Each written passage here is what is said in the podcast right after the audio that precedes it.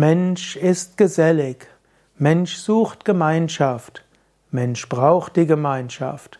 Schon Aristoteles hat davon gesprochen, Mensch ist Zoon Politikon. Der Mensch ist ein geselliges Wesen. Der Mensch allein ist kaum überlebensfähig, schon als Kind nicht. Ja, es gibt die Einsiedler, die lieben auch gerne alleine zu sein. Und es gibt Menschen, die sind eher introvertiert und brauchen Ruhe, um irgendwo sich zu regenerieren. Trotzdem, der Mensch will Teil einer Gemeinschaft sein. Der Mensch will auch etwas tun für die Gemeinschaft.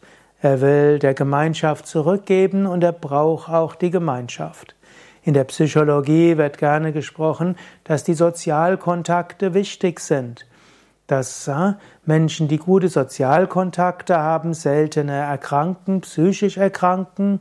Die Psychoneuroimmunologie hat sogar festgestellt, Menschen, die gute Sozialkontakte haben, die werden sogar seltener körperlich krank und leben länger. Man weiß zum Beispiel, dass die Lebenserwartung mindestens in Deutschland unter allen untersuchten Gruppen unter den Mönchen und Nonnen am höchsten ist.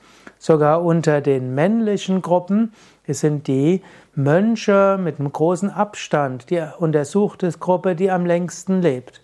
Es hängt sicherlich auch mit religiösem Glauben und Spiritualität zusammen. Auch spirituelle Menschen leben länger. Aber normalerweise leben ja die Männer kürzer als die Frauen. Und anhand dieser Mönch-Nonnen-Studien weiß man, das hat nichts mit der Genetik zu tun, sondern zum einen viel damit zu tun, dass Männer gerne schlechter leben als Frauen, sie essen mehr Fleisch, sie trinken mehr Alkohol, sie haben eine höhere Wahrscheinlichkeit zu rauchen, sie lieben es mehr gefährdende sonstigen Verhaltensweisen zu haben, sie schlafen nicht in gesunden Situationen und sie neigen auch eher über ihre Grenzen hinauszugehen. Das ist ein Aspekt. Aber Mensch, Männer haben auch oft weniger gute Sozialkontakte als Frauen.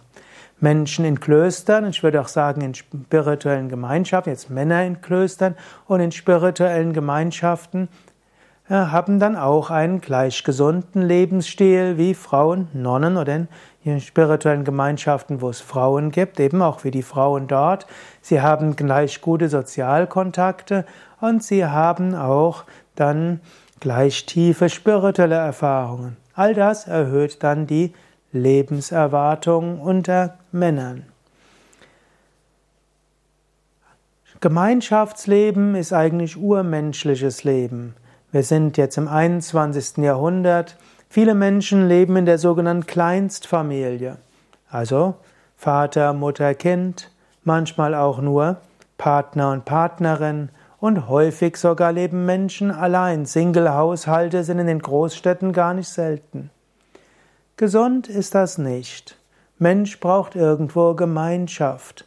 In der alten Dorfgemeinschaft waren die Menschen auf der Straße, haben sie sich getroffen. Sie in der Stammesgesellschaft, in, vor der Erfindung der Landwirtschaft, war der ganze Stamm irgendwo zusammen. Das ist das Urmenschliche. Und ich glaube, es wird sich auch im 21. Jahrhundert wieder das Leben in Gemeinschaften entwickeln.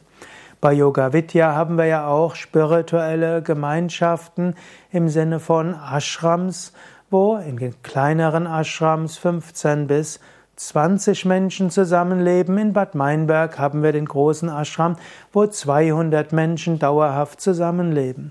Hier ist es einfach, Menschen zu treffen, mit Menschen sich auszutauschen, Freundschaften zu haben, ja, auch wenn man sich mal zurückziehen will, kann man sich zurückziehen. Wenn man mehr Kontakte braucht, hat man mehr Kontakte.